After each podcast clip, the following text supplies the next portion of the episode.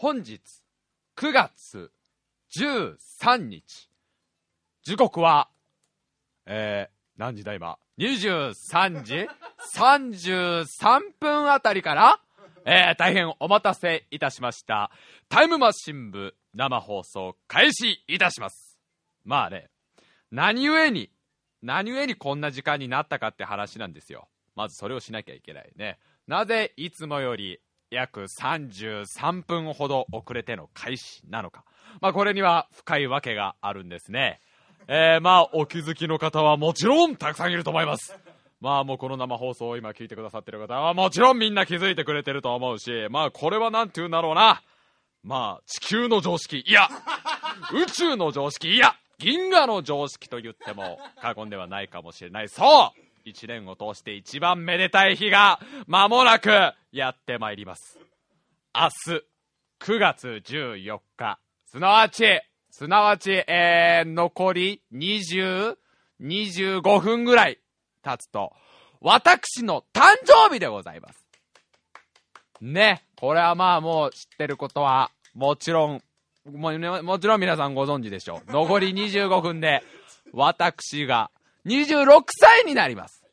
まあ、せっかくね、交代マ新聞生放送でやるからにはね、やっぱりこのめ、なんていうのかな、このめでたいこの瞬間をみんなと一緒に過ごしたいなと。まあ、いつも通りの放送だとそれがね、やっぱりこう、番組の最後らへんになっちゃうのを、ちょっとこう、ちょっと時間を変えればね、こう、ちょうど番組の真ん中ぐらいで、白井さんが脱皮する音が聞ける。メリキリメリメリメリメリメリメリメキョメキョメキョズルズルズルズルビッチャンビッチャンビッチャンビッチャンビッチャンプルプルプルプルプルプルプルプルおんにゃおんにゃバブーバブお母さん母乳をちょうだい母乳をちょうだい明日から僕は小学校に行くよ中学校に行くよ高校に行くよ俺フリーターなるわっていうこの26歳の新生26歳の白井亮をね楽しめるというこのやっぱりねやっぱりこれが生放送の醍醐味じゃないかなというところで、えー、今日ちょっと遅らせて10、えー、約今23時35分になってしまいましたが、えー、遅らせて始めさせていただいたというわけでございますよ。もうねこんなにおめでたくていいのかと、えー、やっぱり他の祝日がやっぱ霞んじゃうよね。9月14日の前にするとね。うん、それはしょうがないよね。やっぱりね。あのー、どんだけ祝日が束になっても叶わない。やっぱりこの、歴史に残る一日ですから。だってあの、古事記とかにも書いてありますからね、9月14日は。ええ。古事記とかにもあれで、天かける竜が、炭と一緒に吐いた、あ、なんかの物体を、コウノトリが拾って、勇気あるコウノトリが、それを拾って人間の元に届けたのが白井亮の始まりである。炭から。でも竜の炭だったらすごい偉そうじゃん。もう古事記にも書かれてくらい伝説になってますからね。その白井亮の誕生日ですから。これはやっぱり皆さんももう周知の事実でしょう。ね。もちろんみんなも今パソコンの前でこの生放送を聞いてくれるくれているみんなはパソコンの前でクラッカー片手にこの9月14日になる瞬間を待ってくれているんでしょう。まあクラッカーだとちょっとな。もうこの時間だと近所迷惑になっちゃう。ね。みんなの気持ちはすごくありがたい。やっぱりね、その、お祝い事だから、大きいクラッカーでパーンってやりたい気持ちはわかるけど、ちょっとそれはね、あの、ご近所迷惑になるから、それはちょっと悲しいから、もうみんな代わりにショットガンでいいから。うん。ショットガンを構えと、ショットガンがなかったら、ロケットランチャーでいいから。うん。もう9月14日になった瞬間、ぶっ放してもらえれば。なかったらもう火炎放射器でもいいよ。そうなると、そうなるともう趣旨が、撃つっていうこともなんかなくなってくるけどね。もうみんなそれぐらい構えてくれてると思うわけだし、まあ僕もね、やっぱり今日楽しみにしていたんですよ。うん。やっぱりなんていうのかな。まあ、僕が、いわばさ、大人になるわけじゃん、さらに。ね。もう26ってことは、アラサーですよ。もう、もうちょっとで30代になるわけですよ。20代後半ですからね。もうやっぱりこれ社会から見ても一人の大人なわけですよ。ってことはやっぱりこう、なんていうのかな、この記念すべき誕生日を、どれぐらいみんなが祝ってくれるのか。うん。どれぐらいの企画が用意されてるのか。今これ誰が走ってんの？マラソンは。誰が100キロぐらいを頑張って走ってくれてんの？そろそろ負けないで歌った方がいいのかな、僕も。これどこの会場でドミノとかやってるわけ？ちょっとね、僕もね、意外とね、今日、笠原さんにね、スタジオ、今日白井さんちょっと遅れて10時からでお願いしますってこう入ってね。まあ、さぞかし今日スタジオだから、スタジオの改築工事とかやって、なんか武道館ぐらいでっかくなってて、まあね、そのリスナー何万人の方がもうそこにいて、まあドミノやってたり、その歌歌ってたり、マラソンやってたり、なんかいろんなことやってて、まあ白井亮の誕生日祝ってくれるのかなと思ったら、こう割とね、あ、いつも通り俺と笠原二人っきりみたいなね。うん、あ、あれかあの楽屋の方にブロンドの美女の方々は。ブロンド美女がおよそ4000人ほど 4000人のブロンド美女来られたらちょっと怖いけどこのスタジオパンパンになるぐらいのブロンド美女が用意されてるってのも聞いてるんですけどね。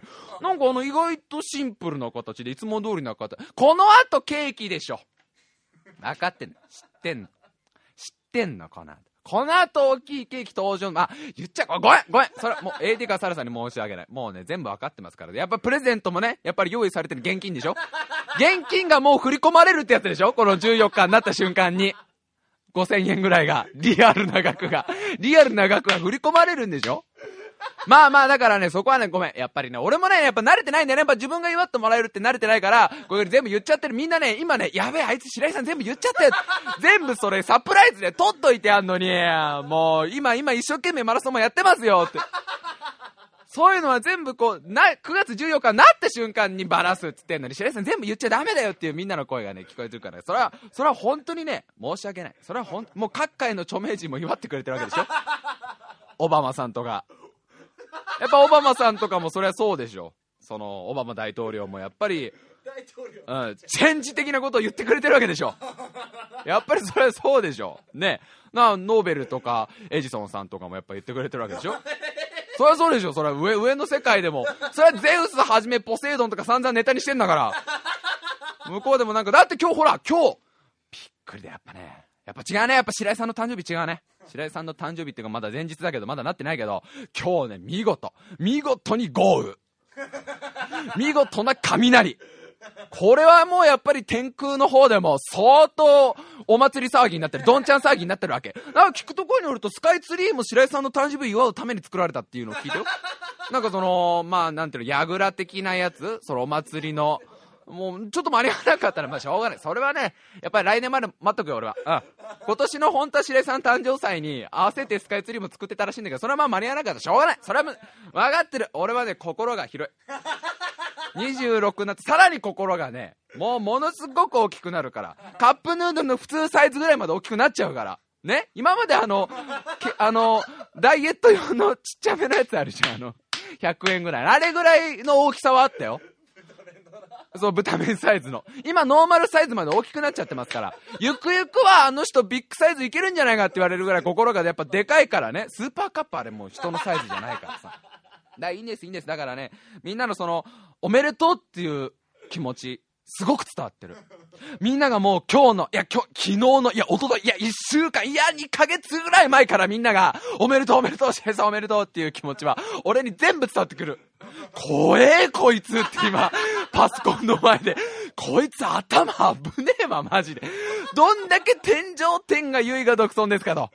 あなたが、あなたが26年ととつき10日ぐらい前にオンギャーって生まれて、そのね、7個ぐらい、7歩歩いて上と下刺して天井天が唯我独尊って言ったのか知らないけど、どんだけ自分を中心に世の中回ってんですかって。まあ、みんなヒヤヒヤしてんのもわかりますけどね、さっきあの、放送始める前にね、あの、びっくりしたのがさ、ちょっと笠原君の前いろいろこう打ち合わせとか普通の話してる瞬間さ俺たち何も触ってないのに急にスタジオの電気が落ちたのよ。でこれ停電じゃなくて廊下のあのー、電気とかは全部ついたまんまでミキサーとかも全部生きてんだけどあのスタジオの電気だけが落ちてんだよ。でスイッチが落ちてたんだよね。あれすごい誰も触ってないのにスイッチが落ちてた。もう完全にゴーストの方々もね。俺を祝いたいと。ポルターガイスト起こしてもいいんだよ今日は。今日は特別。今日は何が浮いてもビビんない。別にスプーンが浮こうが、フォークが飛ぼうが、皿が飛ぼうが構わない。いや、むしろ俺が飛んでも構わない。やっぱ幽霊の皆さんもね、それは普段からね、あの、ネタに使ってくれてる白井さんのことを祝いたい。その気持ちは十二分にわかる。それはもう、あの、僕のね、大好きだったおじいちゃんをはじめ、みんなが今、ね、お盆はもう終わってますよっていう、門番の人に言われて、お盆チケットはもう使っちゃったでしょいやいや、今日は白井さんの誕生日だからってことでね、あの、階段を降りてきてくれてるのもわかりますけどね、もう、本当にありがたいわけですよ。ね、だから今日は、なんかね、やっぱいろいろ考えたの。どういう話をしようかな。って。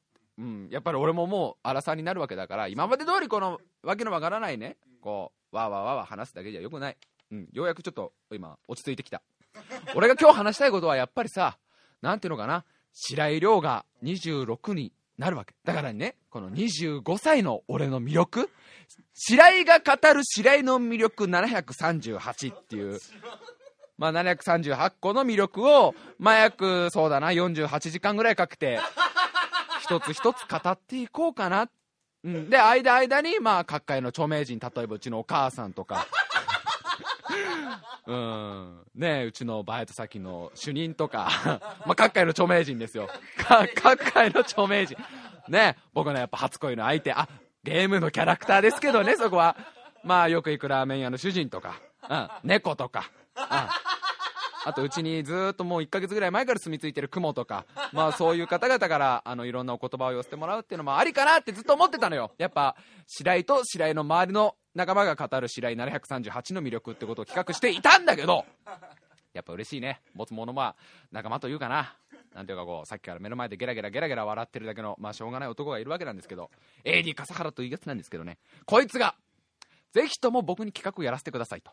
このめでたいこの放送を、この生放送始まって初ですからね、この誕生日またぎっていうのは、この企画をぜひ私にやらせてほしいんですってことを、えー、AD 笠原くんが言ってきてくれたわけですよ。なんでも、白井さんの誕生日にふさわしすぎる企画があるということで、えー、今日は AD 笠原さんがじゃあメインでやってくれるということなんで紹介します。AD 笠原さんです。やい。よろしくお願いします、エリカサラです。やい。って。やい。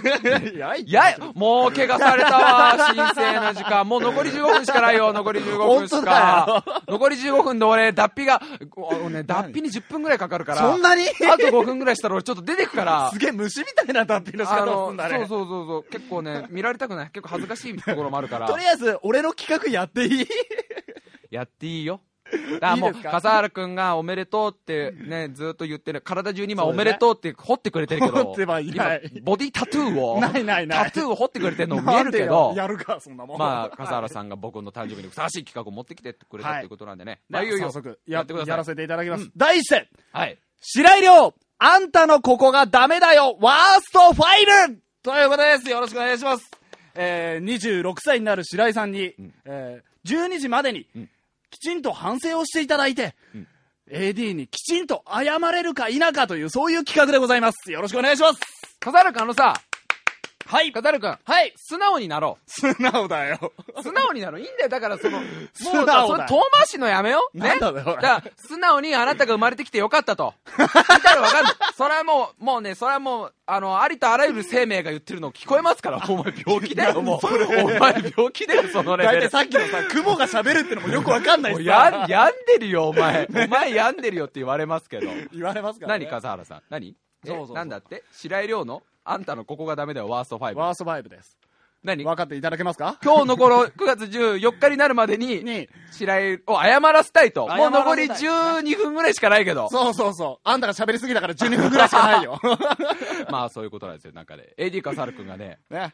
日頃の鬱憤をここで晴らさせていただこうかなと。アラサーになるまでに ばらしときたいと。ばらしておきたい。白井の化けの皮 そをうそう。散々今までなんか AD 笠原のこと文句ばっか言ってきたけどそう。じゃねえだろうと。本当のゴミ人間はお前だろうと。お互いそうだよと。なんかね、エディ笠原君がそういうちょっとこう素直になれない、この、まあ素直、まあだから最終的には俺になんかそのなんていうの、景気的なプレゼントあると思うんだけど、まあ聞いてやってって、やってや、聞いてやってやってくれや。うん。こいつがなんかやりたいそうだから。はい。もう時間もないんでね。ポンとどんどんいきますよ。何でも来なさいははいい。まず第一にん、白井さん遅刻が多いです。はいはいはいはい、なるほど。もうめちゃくちゃ多いんです、この人。遅刻が多いときた。もうはい大抵二人でどっかに行くときは、15分、10分ぐらいは当たり前ですね。うんうんうん。それは普通です、あの待ち合わせ時間を設定したら、はいはいはいごめん10分遅れる、うんうん5分遅れるうんは当たり前です、この間ちょうどまだインターネットラジオ4畳半スクリーマーの時代ですね、はいはいはい。に、あのー取材だっつって、うん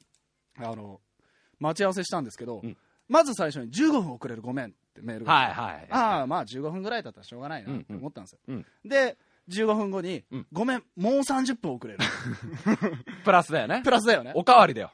おごかわり。やっぱり30分だったじゃないからね。うんもう、じゃあ30分。もう30分遅れるっていう。うん覚えてる。で、その後、うんメールが飛んでこなくなったんですよ。ほうほうほうほう。30分後になっても、うんあれ来ねえのどうしたのかな？その時点で45分待ってんだ。なってんだよ。ほうほう。で、おかしいな、なんか事故ってもうあったのかな、ほうほうほ思ったんだよ。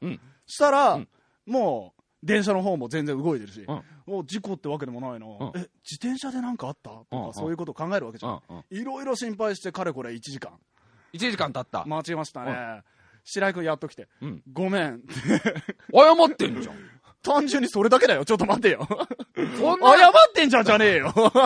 そんな、俺それで累計で2時間待たされてんだぞ、2時間。あ、なにそのさ、そっから1時間経ったそうよそうそうあ、そういうこと？え、そういうことだよ笠原さんが1時間待って、さらに1時間待って、俺がごめん。ごめんって2時間待ってごめん。だからその2時間は、ね、その2時間は、しょうがないよ、それは。しょうがないって何？だから時間軸が違うから。どこにあんだよ、あんたの時間軸はよ。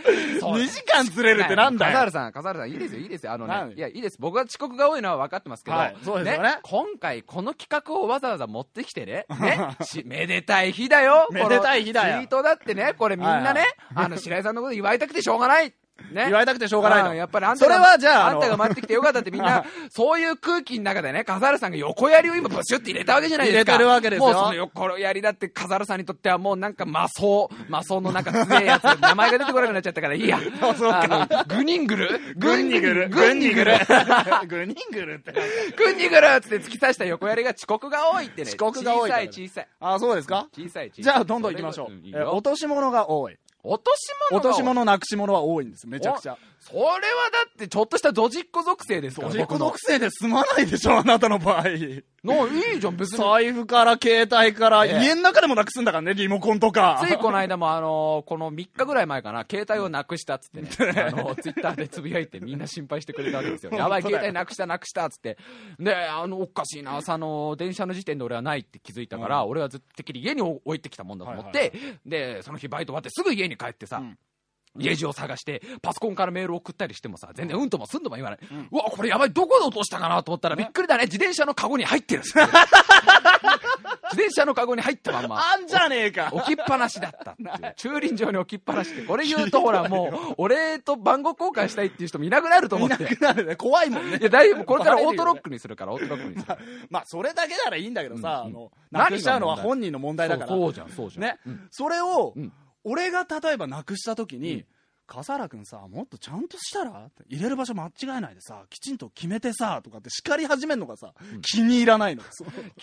そこがおかしい違うそれはだから俺は自分のミスを知ってるから自分の過ちを知ってるからうん。ねそれを笠原君にはプラスで捉えてほしいってことよ。それに付け加えて、だから笠原君はダメだっていう話がだから笠原15分ぐらい君は笠原君笠原君はダメだもんなんでよ。笠原君はダメ笠原君だってしょっちゅう自転車の鍵なくすじゃん。だから。で、自転車の鍵なくしたら俺が帰る時間が遅れるわけじゃん。前の鍵を、前の鍵を探してる時間、俺はイライラして待たなきゃいけないわけじゃん。それを注意してるだけですから、こんなね、あそうですか？笠原さん、せっか。くね、いや、いいんですよ。今回のその企画、僕は楽しみだったんですけど、あそうですか。こんな小さいことか。と。小さいことですか。もうだって、僕26になっちゃいますよ。ええあと7分ほどで、7分ほどですよ。もうちょっとあの、皮がベロベロに剥がれてきて今、ね、中の本体がちょっと見えてますけど。いい感今じに白くなってる感じでね。ねはい。今、今、ここからもう新しい俺が生まれそうですから、エメラルドグリーンの俺になりますから、じゃあ、攻めていきましょう。じゃん、いいですよガンガンのね。どんどんどんどん来てくださいよ。あとね、ともかくわがまま。うんうん。なるほ基本的にわがままの。わがまま。あのー、まあ代表的なので、すぐ人に当たるよね。何か気に入らないことがあると、人に当たるよね。ういやー、どうでしょう。どうでしょうじゃないよこれはちょっと、私の方の学会では検証されてないですね。あのー、タイムマシン部の,、はいあの収録中って、はい。大体打ち合わせとかで、はいかなり真剣にやるじゃないですか。そうですね。まあやっぱそこは真剣にやっぱラジオすねすごい真剣にやるじゃないですか。ええそういう時に、うんネタが出ないとか、うんうん少ないとか、うんそういう時に、ん全部俺のせいにしたりもするよね。ええ。えっと、笠原さん、そんなことをラジオでばらしてどう するんですか、これ。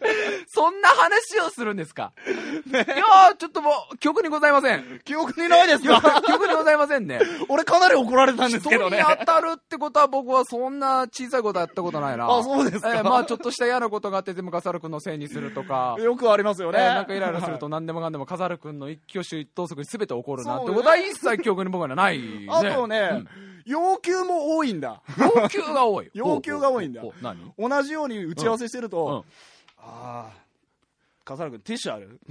これはね、大抵。まず間違いない。ティッシュあるって、まあ、だって僕はやっぱ鼻が悪いですから、もともとは。やっぱ、だってさ、そうですね。ティッシュをさ、さ、そんな、あの、鼻水が出るから自分がティッシュないから、笠原君にティッシュあるって聞くぐらいじゃん。うんで、ないって答えると、うんそれぐらい AD の仕事だろうと思うのはおかしいでしょ？笠原さん、笠原さん、ちょっとおかしいんじゃないかな、このラジオのそれはおかしいよねちょっと待って、ちょっと待って、おかしい。おかしい。おかしいよ今、あの、みんなのドミノを並ばせる手が止まってるから。で 今、マラソン、誰か走ってくれてるそのマラソンが。いやわかってるはずだ今ちょっと歩き出しちゃって。あれはおかしいね。今ちょっとあれ待てよと。あれはね今ちょっとみんなね、サライの方もね、ちょっと、ちょっと2番行くの一回みんな止めようみたいな 感じに今なっちゃってるから。結構テンポよくいってるんだよおかしいおかしいおかしいよ。あと5分で26歳だよ。なんで今、今なんで今、なんかその、わざと白井君がそんなさ、評判悪くなるいやいやいや、そんなことないいくら欲しいんだお前。いくらってなんだよ。いくら欲しい単純に謝ってほしいって話何が、だろ何が欲しいんだ何がよ。何が欲しいんだ謝りの言葉だよ。いやいや、記憶にございません。記憶にない記憶にございません。本当か記よ。憶にございませんね。えー私のメモリーカードはちょっとした衝撃で、すぐ呪いの音楽が流れて 冒険の書が消えますんで。じゃあもうつい先ほど生まれましたね、僕は。はい。僕まだ1歳児ですから。ああ、そう。全然記憶が、お母さんの優しい記憶しかないです。ああ、そう。じゃあちょっと昔の話しましょうか。あ、いいですよ、どうぞしてください。よく夜中とはかい、呼び出されたの。はい。よく覚えてますよね？ええああ、それありましたね。まあ、11時とかぐらいに、まあ、暇かっていう電話をよくしましたね。大抵俺、その当時自転車ないから、はい電車で行ってたわけじゃないですか。そうですね。やっぱ、23時ぐらいに、やっぱ俺が遊び相手がいなくなって面白くなくなってくると、まあ寝るのも面白くないなと思って、笠原、暇かって、ちょっと来いと。ちょっと怖いっていうのはありましたね。一番ひどいと思ったのが、はい。あの、終電で呼び出されて、終電で読んだありました。12時ちょい過ぎぐらいでね。うん。終電ギリギリあるから来いよ。はいはいはい。で、白井くんち行くじゃん。うん何やんのって聞いたら、ん稲川淳二の DVD を見るって。はいはいはいはいはいはい。まあそこまではいいよ。もう、はいはいはい。行っちゃったし。まあそう。楽しくだから、ね稲川淳二を見ようっていう。見ようって話だようん。うん誘った直後に、寝てんだよ、あんた。見ながら。DVD が始まって、始まって約3分ぐらいで、かーいったね。でもさ、楽しかったでしょ？お一人で何が楽しいんだよ、稲川淳二稲の。川淳二さんの怖い話を聞けてよかったでしょ？なんで俺笠原君知ってんの？君の悪いとこはそこなんだよ。やっぱりね、物事を何でもネガティブに捉えすぎる。ネガティブとかじゃね俺は俺で寝て気持ちよかったし、笠原君は笠原君で怖いビデオが見れてよかったし。俺自宅でやるよ、それなら。じゃあ一人で見たら怖いかなと思って呼んだのよ。お前がだろ？一人で見たら怖いでしょ？白井くんが怖いんでしょ、だって怖いから、これは AD 笠原君がいた方がいいなと思って呼んだら、意外と俺が疲れてて寝ちゃった。寝ちゃった自然な流れじゃん。自然な流れじゃねえよ。ほら、笠原君もうこれね、もうちょっと今日はね、頑張ろうよ今日はやっぱりね、ちゃんと時間通りにね、やっぱり行きたいんですよ。今日だなあと2分で白井亮は、もう25年間の罪を全て置いてきますからね。えこれで終わんの俺？みんなもそう。みんなもそうだよ ね。26歳になった瞬間は、今までの罪は、はい、すいませんでしたの一言で終わ終わらせたら、もう全部クリアできるわけだ。うわやだね。この人。新たな新人類の白井。あれだってこれみんな、ほら、みんな早くドミノ並ばせて。いいからお金だったら後で出すからなドミノを並ばせ俺の企画を進ませてお願いだからお願いだからドミノを進ませてくだまさいよ。あどうも、行ってきましょう。はいえー次は人付き合いの付き合い方が下手？人付き合いの仕方が下手。人付き合いの仕方が下手。まずね、あの、リスナーさんとか、初対面の方を一番最初に会った時に疑うのは良くない。疑ってないよ。疑っちゃないよ。疑ったのはよくない笠原さん、なんてこと言うの？人見知りとかそういう言い方で、うん。あの、どういう人かなっていうぐらいはいいじゃん。うん。うん。こいつ嫌なやつなんじゃねえかぐらいまで。お前、防御張るよね白井君お前ちょっと待ってよ、お前。マジでお前何言ってんの？俺そんなん言ったことないじゃん。この人嫌な人なのかななんて。本当に？ないよ、マジで。俺の試験ではそうなんだけど。それは笠原くんの見方がマジで歪んでるわ。ちょっと今のは本当に今お前さは歪んでるよ。お前さ、今の本当に俺の人間がどうかと思われるじゃん。それは。これちょっとみんなもおかしい。でこれは歪んでたもうあと40秒で俺が26歳になるのに、お前今俺普通に引いちゃったよ。怒っちゃった俺普通に引いちゃったよ、今の。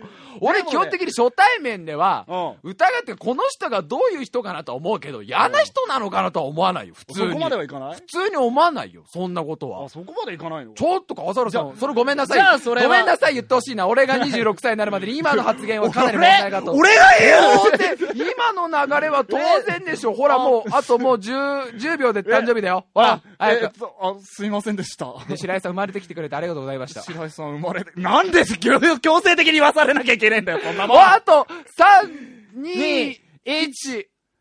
はい。あおめでとうございます。はい、ありがとう。はい。はい。はい、無事に26歳になったよ。ね。はい。はい。僕もみんなに感謝してる。うん。やっぱりね、生まれてきてよかった。やっぱりね、あの、笠さん諦めるんですか？諦めるんですか？いいですよ。もうあの、25歳までのその罪みたいっていうか、今週曲言ってねえよ。今週曲言ってねえよ。あのね、普通に喋りすぎ。企画あるっつってんのに。みんなショットガンをどんどん撃たないでねショットガンご近所迷惑になっちゃうから、ロケットランチャーにしといてください、皆さんね。ロケットランチャー、ロケットランチャーにしといてくださいよ。もしくは巻き火を巻いてください。巻き火を巻き火を巻いて、もう、さ、クラッカーからさ、ずれすぎて何がなんだかわけがわかんない。結局何がしたいのか。何がしたいのか分かんなくなっちゃう。わ武器を投げればいいってわけじゃないでしょ。ほら、笠原さん、音楽の準備をしてください。今週。な、何の準備、何の、音楽の、あ、皆さん、タイムラインでね、どうもありがとうございます。あ、あのーおめでとう、おめでとうという、ツイッターでおめでとうのコールがすごいですね。白井さんおめでとう、白井さんおめでとう。ありがとう。本当にありがとうございます。やっぱりね、なんていうのかな、やっぱこれだけ誕生日たくさんの方に言われるとね、やっぱり26歳頑張っていこうって気持ちになる。なんかね、笠原さんがね、こうやってね、なんか耳っちい、細かいことをバーバーバーバー言ってますけどね、まあ全部彼のやっぱりな、な素直になれない心ですから、なんと言いましてもね、しょうがないですよ、そこは。はい笠原さん準備の方よろしいですか？はい。それではやっぱりこのめでたい日はね、みんなで大声で言いましょう。ポッドキャスト聞いてる方もね、もう9月14日過ぎちゃってるかもしれませんがね、それでも大きい声でね、えー言いましょう。それでは参ります。タイムマシーン部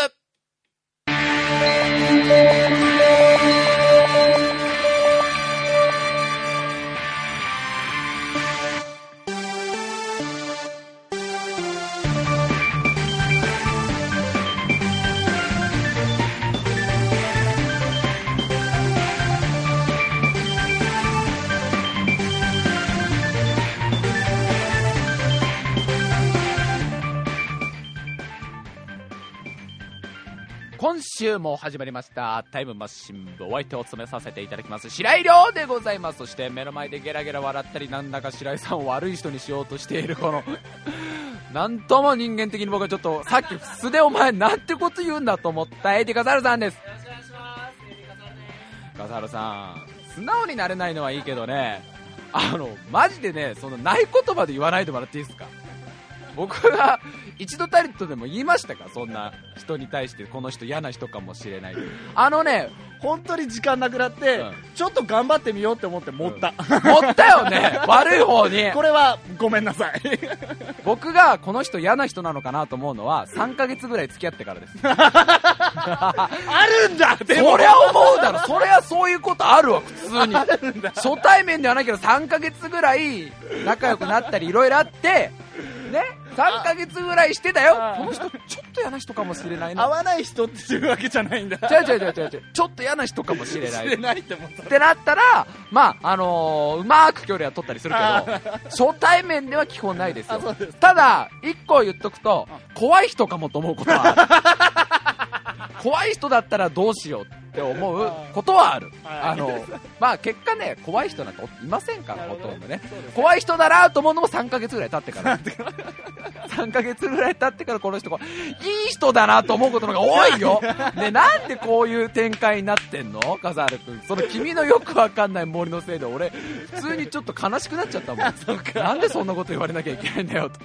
で、笠原さんが、はいもうせっかくね、今週はね、もう本当は俺が最初3分ぐらいで終わらせて、笠原くんが27分ぐらい頑張るっていう企画だったんだけど、僕はちょっと嬉しくなっちゃって、やっぱりね、いっぱい喋りすぎちゃったせいで、本当は笠原さんね、僕の手元にも今メモ書きをちょっと今くれたんですけど、なんかいっぱいあるね。いっぱいありますよ。何この急いでる時に猫を追うって。あのね、帰るっつって、終電間近なのに、あの、白井くん猫を追っちゃって、ん白井くん、電車なくなるよ。うん。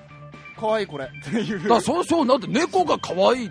これの何が悪いとこなんですか。区切りつけようよ、大人なんだああんた頭おかしいんじゃないの？確かねえよ。可愛い猫がいて可愛いって言って 電車を逃しても俺はいいやと思って。る それで文句言うじゃん。俺に当たるじゃん。笠原さんそこまで言わなくていいいや言うさんな人もん。間はねそのほどほどがいい今の一言いらないんだよ。だから今の一言がなければその猫好きの白井さんで終わるんだよ。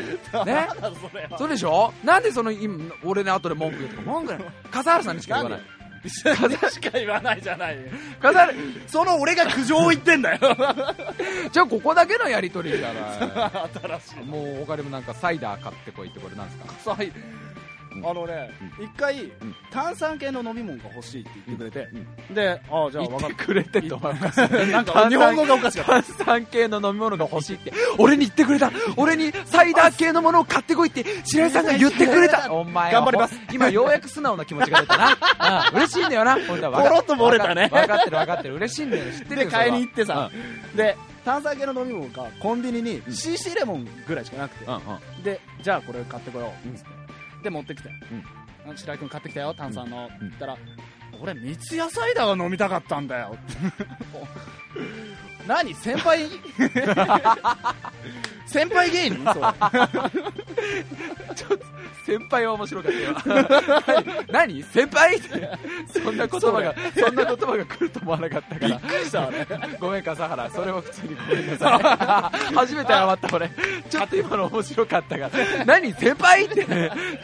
そんな怒り方俺初めてして。なんでそんな自分勝手なの？とかなんで命令すんの？って言うならわかるけど。何？先輩？ってあ 笠原君はじゃあ先輩だったら割とそこは聞くんだ。聞わかりました。聞くんだ。げ先輩芸人だったあらもう先輩芸人だっったらその結構理不尽な感じもお前っていう CC レモンじゃなくて三ツ矢サイダーって言ってもいないのに三ツ矢サイダーだろ俺が飲みたいのはっつったら、素直に「はい」はい。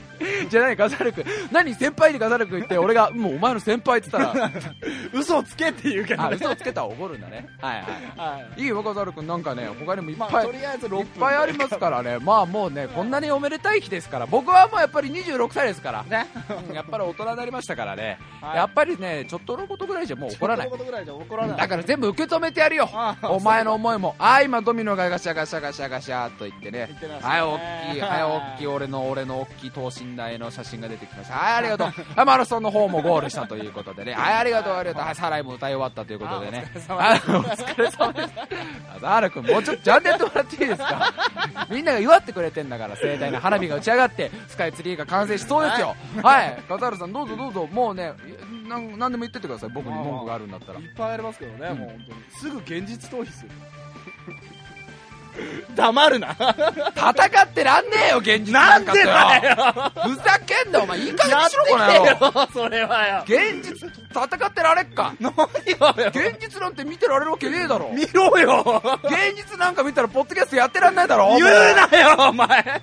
26にまでなって。それは他のポッドキャスターに失礼だ他から。のポッドキャスターの方はみんな仕事されてたりとか ちゃんとしてるじゃん。俺らぐらいでこんなフリもんーターでこんだけ力入れてこんななお前は主食もやしで おお前らお前たち本当によって俺なんかもうこの間もあれ親父から電話かかってきて大変だったんだよ。いろいろうやむやでごまかしながらお前やってんだからこっちはお前よ。えラジオとかうまくごまかしごまかしやってんだよ現実なんか見てられっか？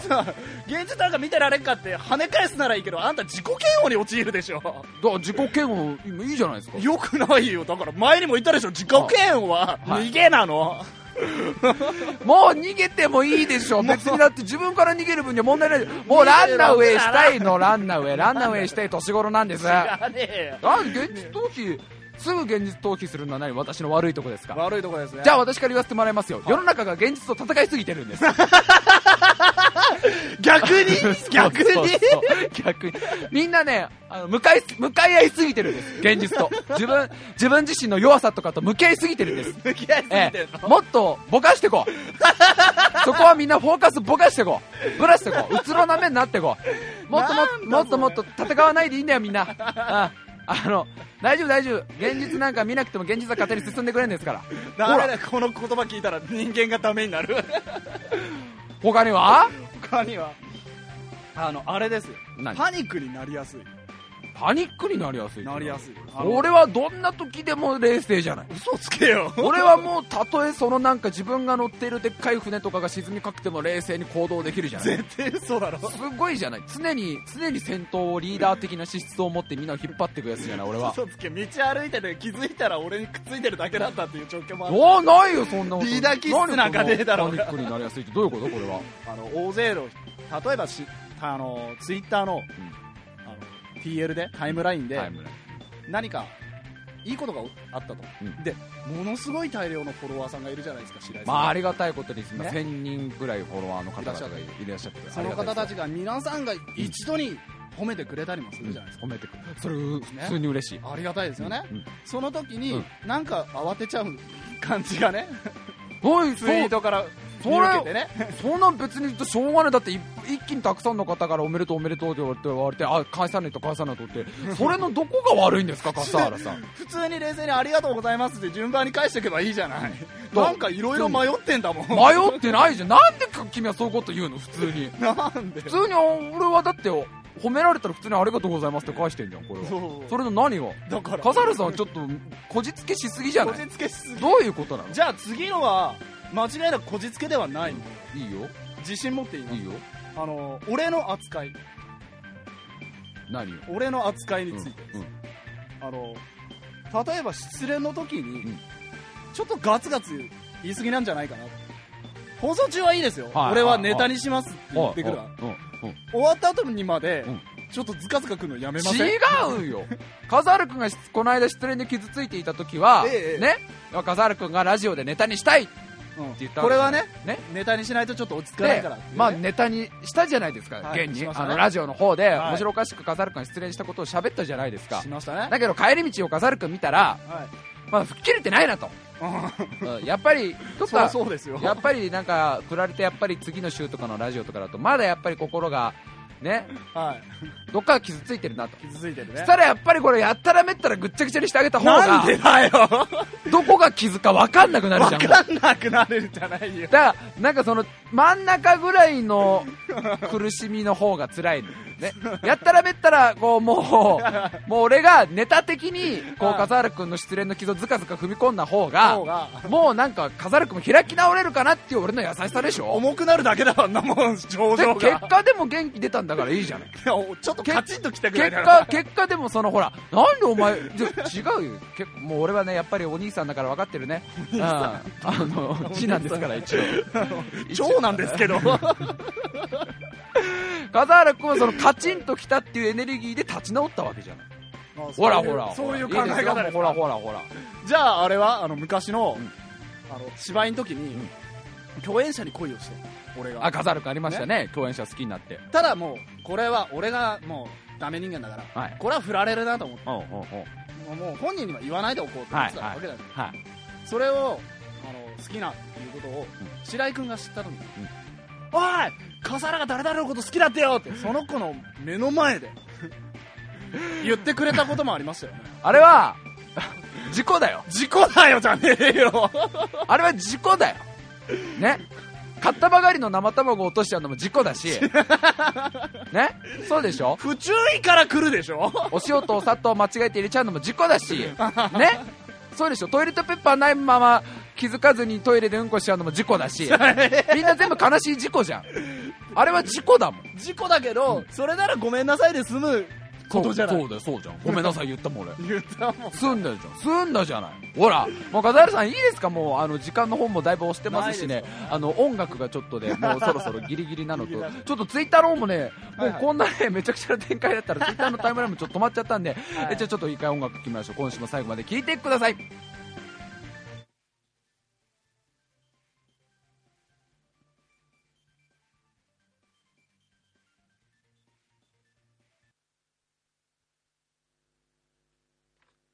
大丈夫？なんか機材ちょっと軽くトラブってるね。なんか、うん。あの音とかちょっとトラブってますが。前に続き続けてます。もうね笠原君がそのパニックになりやすいってやつね、うん。何言いたいか分かってるよ。笠原君さいいんだけど頭の中まとめてから言ってくれる？時間なかったんだよ。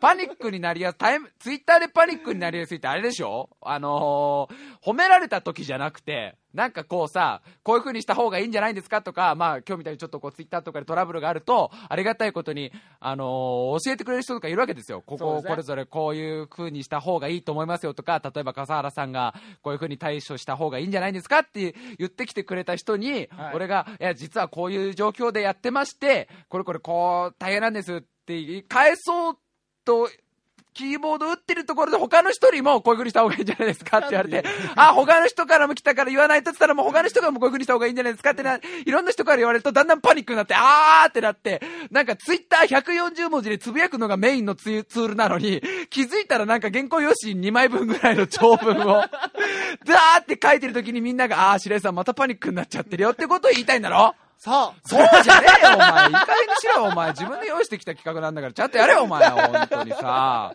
普通にお前褒められた時は普通に俺ちゃんとありがとうございますって返してるわ。なんでそういうとこごちゃごちゃにするかな。もうごちゃごちゃになっちゃったんだ、俺が。多分。もうないんですか？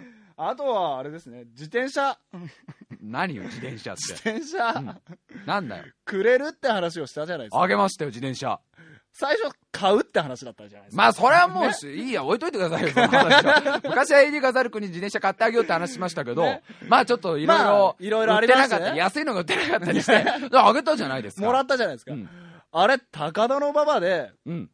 あの、自転車、パンクしたのを直してもらったら、うんあのーこれでた池袋まで帰るんですよね。うん危ないと思うんですけど、って言われるぐらいだったんだよ。とでも白井さんがもともと乗ってたものをもらえたってことでもうちょっと喜んでほしいな ど。ういうことなの？ね、そこは。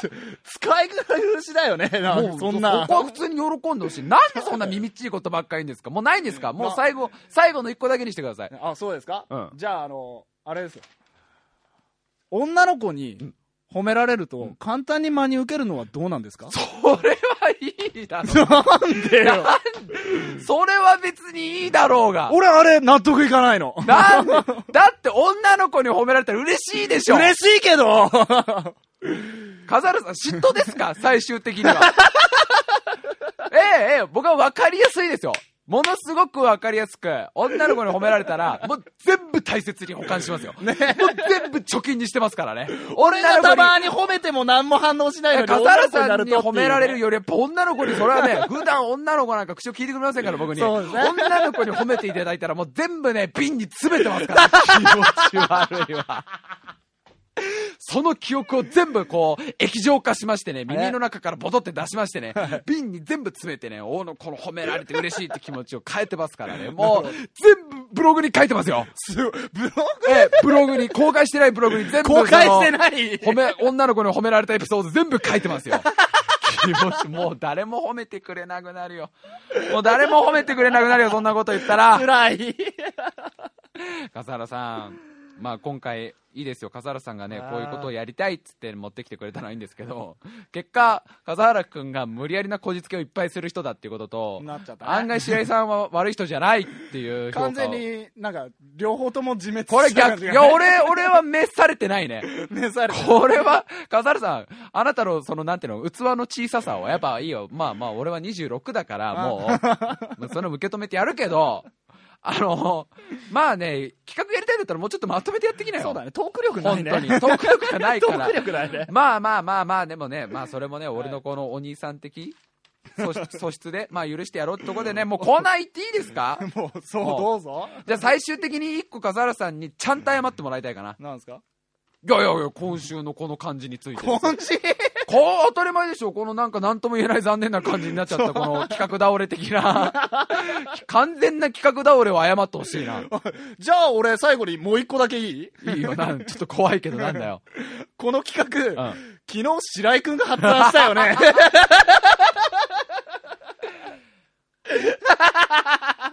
だってさなんか面白くなるかなと思ってね。面白くなるかなと思ったよ。でも笠原君も乗ったじゃんその時。楽しかった。すっごい面白そうだね白井さんそれっつって。で俺明日頑張るわって言ったじゃん。頑張った。頑張った結果俺ごめんなさい。頑張るわっつってこんなじゃあもう二人で謝るのこれ。ごめんなさい。ごめんなさい。これ全部笠原さんのせいに押し付けようとした白井さんっていうもうバレたわけ最低だよ。あ最低だよ。だって笠原君が本当にあれなんだもん。用意してこないんだもん普通に。というところでえう。んコーナー参りましょう、ちょっと時間残り少なくなってしまったんですが今週はエロコーナーエロコーナーじゃないエロ短歌がいっぱい来てるんでいきましょう。エロ短歌皆さんからエッチな短歌を送ってもらうコーナーです、えー、ラジオネームダノイチ。教えてよ。女性のうなじの色っぽさ。わからぬ俺はまだ子供なの解説。女性のうなじの良さが25歳を超えても今もなお分かりません。これはね26歳になれば分かるよ。うなじの良さまだこの先だよ。この先。やっぱりままだ25歳だってことだから。やっぱりね25歳まではほらまだね若者ですから。こっから先にやっぱりね、その、あの、おっぱいとかね、お尻とかじゃなくて、うなじってくる。まあ俺はね、俺はそれ小6ぐらいでもう気づいてたから。小6ぐらいで。えー続いて、ラジオネーム 2S 改め再造。相談数、あんなにあったはずなのに、今は一発撃てば弾切れ。これはね、中学生の時はね、中学生の時は、7発っていう猛者がいたりとか、こうみんなで、なんていうの比べっこしていた頃があるわけじゃない。あの、何発いけるか的な。あの時に比べたら確かにね、今一発撃ってば弾切れ感はあるね。これはしょうがないですよ。それはね、今、なんていうのかな、ガトリングガンからいずれがマグラムになっていくっていう、まあマグラムにはなってないんですけどね、確実にね。このね、なんか、悲しい感じはよく伝わってきてますね。続いて、ラジオネームパピコ。十五夜に虫の音聞きつつ、この腰を打ちつけること、餅つきのごとく。これ、音が伝わってくるよね。餅つきのごとくは見事な表現です。これは素晴らしいです。これはね、短歌をよくわかってる。音が聞こえてきます。えーパピコさんもう一首。えー息子自慢、しつこい男と寝てみたら、よくまあこれで、と感心しきり。息子自慢、しつこい男なんているんだ。あの、なんていうの？これ、さあ、普通言わないよね。俺のすごいぜ的なこと。あ、でもなんか酔っ払って言ったのかなまあでもまあね、息子、誰でも息子は大事ですから自慢しますよ。えー、ラジオネームしりき。ネットという広大な海へサーフィンだ。本日はどんな波に出会えるか。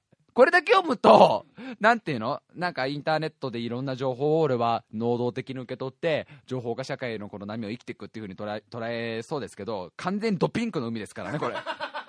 ドピンクの、ドピンクの波しか来ない。かその、そのサーファー、そこにいるサーファーたちね。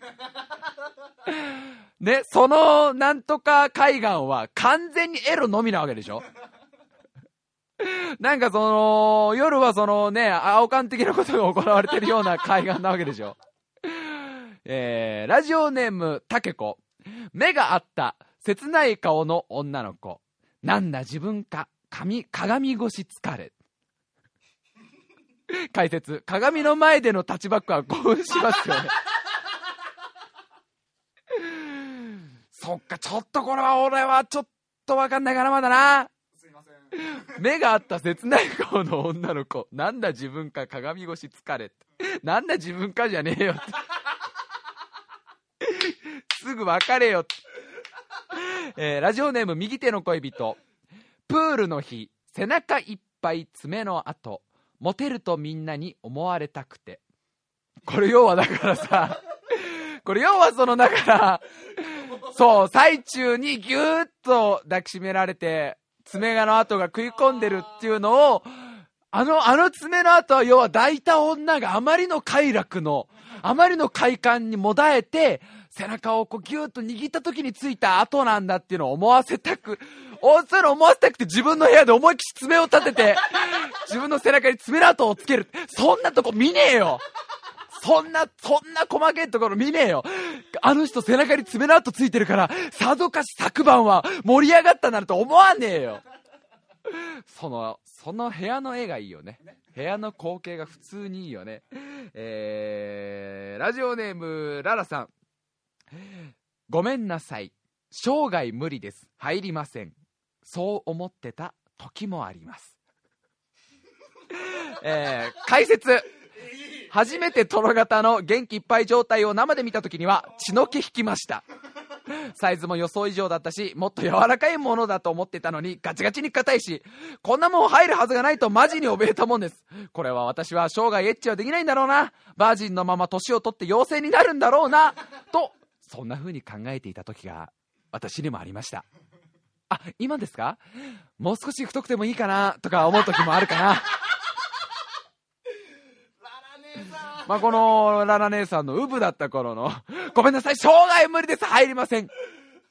そう思ってた時もあります。まあ、だろうな。だろうなってなんだよ。えー、ってな感じでしょうかね。えーと、最後普通のメールですね。えーと、普通のメールが来てます。ラジオネームダンコン。これ先週の話でさ、あの、小学校の時っていろんな修行をしてたよねっていう、カメハメハの修行をしたりとか、霊感打てるんじゃないかとかさ、なんかいろんな修行をみんなやってたと思うんだけど、そのことに関してダンコンが書いてきてくれて、小1の私は座禅を組んでいました。小2の私は心を無にする修行をしていました。小3の私は、林病当社会列、えー海人列在前後唱えながら、因を結んでいました。亀仙人に憧れて、誘白のあいつに心を読まれるのが嫌で。懐かしいな。右ストレートか左ストレートに悩みたくなくてって、これ。わかるやつ少ねえとまたよ。わ、トグロの兄ちゃんに食われたやつな。わわかるけど、俺は。俺はわかるけど、室井だっけ？室井で合ってる？そう、タッピングの。タッピングの室井って今の10代が誰がわかんないよ、もうよ。もう、ダウタダンコン、俺と笠原がだけが喜ぶようなネタを。えー、人参ではなくベロベロバーの方の忍者になりたかったのでしょう。あ、ニンニンではなくベロベロバーの忍忍者になりたかったのでしょう。すべて何かのためでした。今でも因は結べます。心を無にはできません。存在感はデフォルトで消えています。これいいのがさ、小学校2年生の時にさ、心を無理しないとあいつに勝てないと思ったわけじゃん。心を無理しないと心を読む相手には勝てないんだ。戦う機会ねえし、っていうか世の中に心を読む敵なんていねえし、小2って欲の塊じゃん。もう、2って欲の数字だ。中2もそうだから。ね。中2も完全に欲の塊だけどさ、小2の頃なんてちょっと、ちょっとね、あの、雑念が入ればゲームやりたいだし、ちょっと雑念が入ればおっぱいっていう言葉が頭に浮かぶじゃない。その時に無理しようとしたってこれすごいよね。あとなんか韻を結べばなんか使えると思ったんだよ。韻を結べば。ああ、でも韻を練習した子とかいっぱいいるんじゃない？だってあれパッと見でやっぱかっこいいじゃん。呪文、呪文とか唱えながら手で韻を結べたらさ、それで多分自分からなんか、なんかチャクラっぽいのが出ると思って、それを今でも覚えてるっていうのは相当な修行を積んだ証じゃん。わかんない。この先何があるかわかんない。ね、この先急に何か、何か、何かで目覚めた時にその韻が使えることがあるかもしれないからね、取っといていいことだと思うよ。なんかのオーディションで使えるかもしれないんだから、韻が結べますっていうところで、えー、ちょっとお知らせをちゃんとね、一個しときたいでね、えー、っとですね、えー、っと、ごめんなさいね。ちゃんとお知らせを、あ、あったあったあったった。えー、っと、すいません。えーっとね、先週ちょっとね、バラバラと説明しただけになっちゃったんですが、ちゃんと説明を、えーしときましょう。F1 の話ですね。えー、あの、鈴鹿に招待してくれるという、えー、あの、レノボさんがありがたくチケットを提供してくださったという、あの、話をちゃんとしとこうと思いまして、どういうことなのかというのをね、えー言っときましょう。まあ、えー先週も伝えました。えーコンピューターメーカーのレノボジャパンさんから提供を受けた、鈴木あ鈴鹿サーキット観戦チケットプレゼントのお知らせということでちゃんと話しておきますね、えーまあ、ちゃんとね伝わってなかったんですが、えー観戦チケットが4枚レノボジャパンさんから提供いただきましたでこれはまあ、あのチケット代金はかからないです。チケットそのものはプレゼントなんですが、えー厳密に言うと交通費などは自己負担になります。えー現地までの交通費は皆様当たった当選した皆様で負担になるということをまずはあのご了承ください、えー交通費がどれぐらいかっていうのをこちらで調べましたで、このまず、まあね、まあ、とにかくこの鈴鹿ってのはどの辺りにあるんだって話になってくるわけで、これは名古屋の近くです。名古屋の近くにあるんですが、この名古屋駅からだと2つのルートがあります。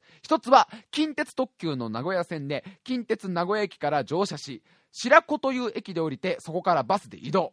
これが電車で約約40分、バスが約20分で、まあ乗り換えの待ち時間とか入れると1時間半ぐらいかね。うん。で、どれぐらいお金がかかるかというと、近鉄の特急電車料金が往復1600円、バスが往復760円の合計2360円。だこのチケットは3日間投資券ですから、3日間行くと交通費で7080円かかります。まあ中学生ちょっとね、高いかもしれないけど、まああのそれはね、お母さんとかお父さんがね、多分これ、こういういい機会だからね、その若い頃にこういうのが見れるっていうのは多分ね、お願いすれば出してくれるよ。高校生ぐらいだったら自分のお小遣いで行けるでしょ。ということで、それだけのお金がかかります。もう一個ルートあります。えーと、JR 名古屋駅から、これは伊勢、伊勢鉄、伊勢鉄道鈴鹿サーキット伊能駅という場所に降りる方法ですね。まあ、これは途中 JR 伊勢、伊勢線に乗り換えるので、えー、必ず気をつけるように。この駅からだと、サーキットまで約30分歩いて、徒歩30分で着きます。まあ、徒歩30分だから、まあね、だ、なんか、なんか音楽とか聴きながら、タイムマシンも聞きながらいいやん。タイムマシンも聞きながらだったら、まあ、あっという間に着きますから。で、えー、これはしかも、快速三重徳種4回券というチケットがありましてね、これを購入すれば、名古屋から鈴鹿サーキット伊能駅まで、片道なんと750円、往復で1500円、えー、4回の回数券だから、まあ土曜日と日曜日に使えば3000円で交通費が賄えちゃうというところですね。まあこれなら中学生でもかなりいい額、いける額なんじゃないでしょうか。まあ名古屋駅からの今、今説明したら、名古屋駅からどういう風に行くかという、これはね、あの、やっぱりね、どういう風に行けばいいんですかっていう問い合わせがすごく多くてですね、やっぱりまだ行ったことがないって方がたくさんいたので、えー、今、ざっと紹介しましたが、名古屋駅までの交通費はちょっと皆さんで調べてください。みんながどこに住んでるかわからないから、まあ、多分まあこのラジオ聞いてくれてるのは、まあアラスカに住まれてる方か、まあキラウエア火山に住まれてる方か、まあガラパゴス諸島、まあよくネタに出てきますけど、まあその3つのどっからと思うんで、やっぱガラパゴスからだとちょっとかかるかな。だからガラパゴスから名古屋まで泳いでいただいて、間のその、なんていうの、ペットボトル飲料費？うん、やっぱ、ポカリセットとか買う額は皆さんでちょっと出していただいて、頑張って泳いでいただいて、名古屋からだと大体7000円ぐらいで行けますよっていう。名古屋までのだから交通費はちょっとみんなで調べてください。ね、えー、もうこれはでもね、本当に当選したら本当にね、F1 を生で見られる機会ってなかなかないから、これやっぱりね、もう本物の感動を味わってほしい。これやっぱりもうレノバジャパンの皆さんも、鈴鹿サーキットの皆さんも、もちろん小林亀井選手も思ってくれてますからね、えー、ぜひぜひどんどん応募してみてください。そして、どうしてもやっぱりこの、8、9、10、10月の8、9、10、スケジュールが合わないという方、たくさんいらっしゃるかもしれませんね。やっぱり、あの、お仕事されてる方とか、急にやっぱり、えー、休みが取れないという方は、あのー、残念というだけだとちょっとかわいそうだし、やっぱり送ってほしいので、なんと、素晴らしいプレゼントがさらに、えー、ご用意していただけました。えー、F1 を盛り上げるようなアイデアをえー、くれた方に F1 関係者がおっとうなるような F1 が見たくなるようなアイデアを出してくれたリスナーの方になんと小林カムイ選手の F1 ドライバー小林カムイ選手の直筆サインをプレゼントということなんでこれだから、あの現地に行けない方でも、まあ、あのー、プレゼントが出ます。これだけ豪華なプレゼントが出ますんで、ぜひぜひね、送ってみてください。えー、じゃあ、ごめんね、わーっと説明しちゃって長くなっちゃいましたが、ちゃんと最後にまとめましょう。えー、このコーナー、このコーナーというか、このプレゼントをどうすればもらえるかというのは、えー、これは F1 関係者が、それはいいなと、うなずくようなアイディアです。で、どういうアイデアか、アイデアかというと、F1 をまだ見たことがない。まだ一回も F1 を見たことないような人たちが見たくなるようなアイデアを募集してます。そういう人たちが、あのー、ぜひぜひ F1 を生で見てみたいな、テレビでもいいから見てみたいなと思わせるようなアイデアをどんどん送ってください。そしてそれを見て F1 関係者が、お、これはいいなぐらいのレベルを求めてます。えー、そういうアイデアをくれた人から3名様に、えー、レノボジャパンさんが提供してくれたこの F1 の観戦券をプレゼント。そして、えー、チケット4枚あるんで1名はとにかく笑える。とにかく笑える。お前むちゃくちゃすぎだわ、そのアイデアと。なんだその、一回土星を引きつけるってどういうことだ土星と F1 のどういう関係があるもう一行目で、一行目でさ、いきなり、いきなりでは土星をまず引きつけます。どういう、え、ど、で、最後さ、ちゃんとさ、これで F1 盛り上がりますってなったら、俺が頷けるぐらいだったらすごいじゃん。土星関わってきたら。とにかく笑える F1 チケ、あの F1 の、えー、アイデアをくれた人には、えー、これも1名。だから合計4名様に、えー、この完成形をプレゼントします。えー、先週ちょっと言い逃しちゃったんですが、メールにラジオネーム、本名、で、電話番号も欲しいな。連絡先、えーチケットの送付先の住所、あと年齢。で、学生だったら学年もね、必ず入れて。そして、性別も必ず書いて、えータイムハイフ、えータイムマシン部のメールアドレスまで送ってください。タイムハイフン部、あと、ホットメール .co.jp、タイムハイフン部、あと、ホットメール .co.jp まで、えー送ってください。で、あのーチケットじゃなくて小林カムイ選手の直筆サインが欲しいという方も同じく、えーラジオネーム、本名、連絡先、えー住所と年齢と性別を書いて、えーアイデアを送ってきてください。なんで、まあ、小林カムイ選手の方もやっっぱりね、ちゃんとしたアイデア。これはだから本当に、なんての？もう F1 が例えばもともと大好きな人はものすごくそのコアなアイデアでもいいし、まだ F1 全然知らないっていう子でも、こういう風にすれば俺見るのになみたいなアイデアで、かなり真面目なアイデアをちゃんと3つと、1個はどうしようもねえ。ひってえやつ1個を、えー合計4名様にサインはあのプレゼントします。なんとだからサインも4枚、えー用意していただいてるということなんで、合計だから8名だよね。チケットも入れると合計で8名様に今回この豪華プレゼントのどれかが、えー当たるということなんであどっちか希望は必ず書いてください。チケットが欲しいのかサインが欲しいのかっていうのは必ず書いてください、えー最後にもう一個ちょっともうすごい長くなっちゃって申し訳ないんですがもう一個ちゃんとした情報です、えー私白井亮と AD 笠原もこの鈴鹿サーキットにちゃんと行くことになりました、えこれはレノボジャパンさんのご好意でございましてね、え今の F1 の最前線で、まあ、コンピューターがどういう風に使われてるかを見学できるという、まあ、そういうちょっとしたイベントみたいのがあるんですけど、それに参加させてもらうということなんでね、まあ、ちょっと詳細も僕まだ分かってないんですけど、また直前に説明します。えーまあ、タイムマシン部らしく、まあ、なんていうの？こう、F1 の紹介と、レノボのコンピューターがどういう風に使われてるかを語ってほしい。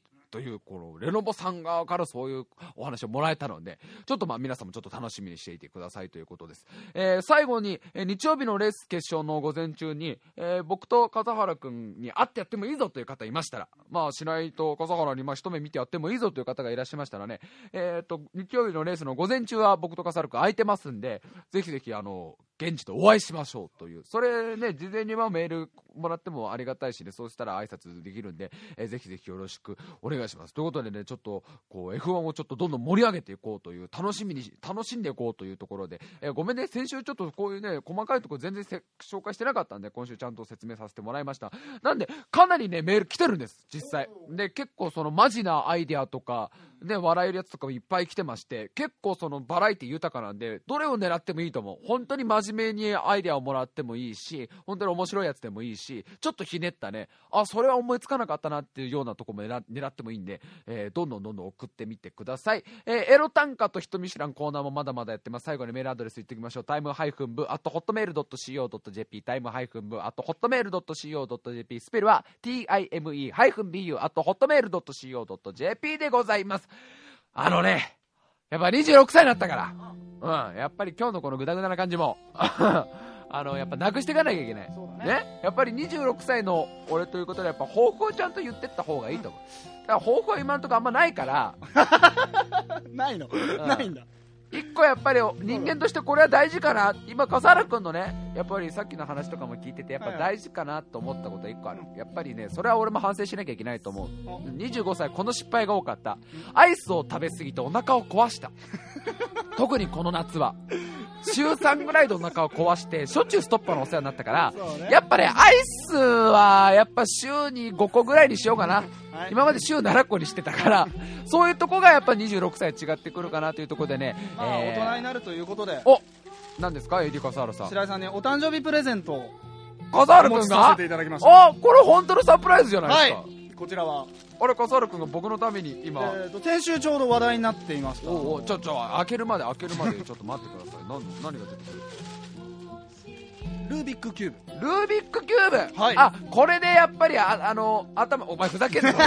お前ふざけんな。あのねお前舐めてんのかこの野郎。ちょっとねそれなんだけどうん、普通にインテリアとしてすごい綺麗だ なんだよお前その紹介の仕方。だけじゃなくてえ？うんうん。もう一緒に一緒に入ってる。うん、はい。DVD あを見ると。DVD があるんだ。それを見るあとこれを見れば6面完成ができるってことか。だからぜひあ20手で。26歳になったんだし あの20手でルービックお前ふざけんなこれ。どんだけバカにしてんだよ俺のことよ。っていうことで、えー、こ今年今年じゃねえよ。26歳になった白井また。よろしくお願いします。ということで今週も最後まで聞いてくれてありがとうございました。また来週